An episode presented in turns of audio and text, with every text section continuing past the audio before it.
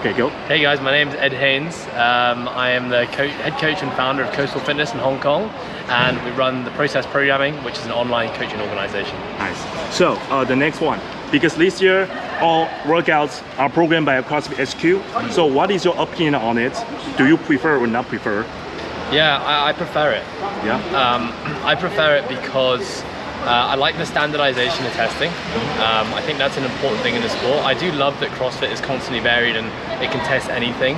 But I think in terms of you know, at this level, it's important that athletes are able to benchmark themselves against one another. Yeah. Um, and if the tests are always changing, uh, then it makes it very hard as an athlete to, to benchmark against one another. I think there are disadvantages and advantages. I think you know maybe some of the disadvantages are the fact that because the weekends are staggered over different weekends, Yeah. um, you know different athletes get people in later in later semi-finals like Asia for example have an advantage to get to practice the workouts a lot Yeah. but at the end of the day it doesn't really matter because you're only competing against your semi-final um, but I think as a spectator Yeah. it actually makes it more interesting Yeah. right because if you've seen week one uh, and you know what the events are you know what to expect you know the tests are it, it keeps you coming back because you want to keep on seeing like is there going to be a new world record Yeah. you know what are the new standards and so yeah I think it's a, a good thing Nice.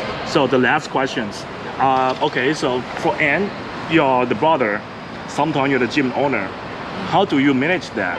I mean, it's very busy for you, right? You have to manage the gym, your staff, and you have to coach your brother or coach an athlete in the world. So how do you make the time management stuff?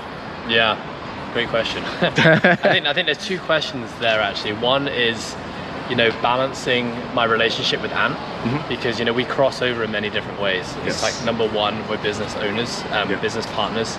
Number two, I'm also his boss in the gym. Number three, we're brothers, Yeah. and then number four, you know, we're coach and athlete. Yeah. Um, but I think you know, as the years have gone by, the the better and deeper our relationship has become as people, the easier it has been to be able to navigate the Yeah. different the different hats. Uh, and so a big part of that has been just communication. I think both me and Ant, when we came into the world, were not great communicators. Uh, we were very similar communicators in the sense that we were both quite emotional people. Uh, so you know, if one person gets angry, then the other person gets angry, and then we would just butt heads. and that would happen a lot. You know, when we were growing up as youngsters, we would argue Yeah. and fight all the time. Yeah. Um, but you know, I would probably say Ant is still a little bit more emotional than I am, a little bit more aggressive sometimes, Uh-huh. and I've become a lot more like passive and calm. Um, so we, we're able to balance each other out. Yeah. And I think for, for me, um, just knowing when, being clear when when I'm wearing certain hats. So if it's if it's time to speak as a coach and athlete now, now we're going to speak as coach and athlete. Mm-hmm. If it's time to be brothers, it's time to be brothers. If it's time to be a boss and you know and to tell you that you're doing good work or you need to step up your game, you know, knowing to be clear in how I communicate that has been you know has really allowed our relationship to blossom. So that's the first challenge. Yeah. And I think the second challenge is, you know, from the time the time perspective, when you have so many things that you're passionate about and that you care about. Uh, I think number one is like I have a really great team. Uh, a really, really great team actually.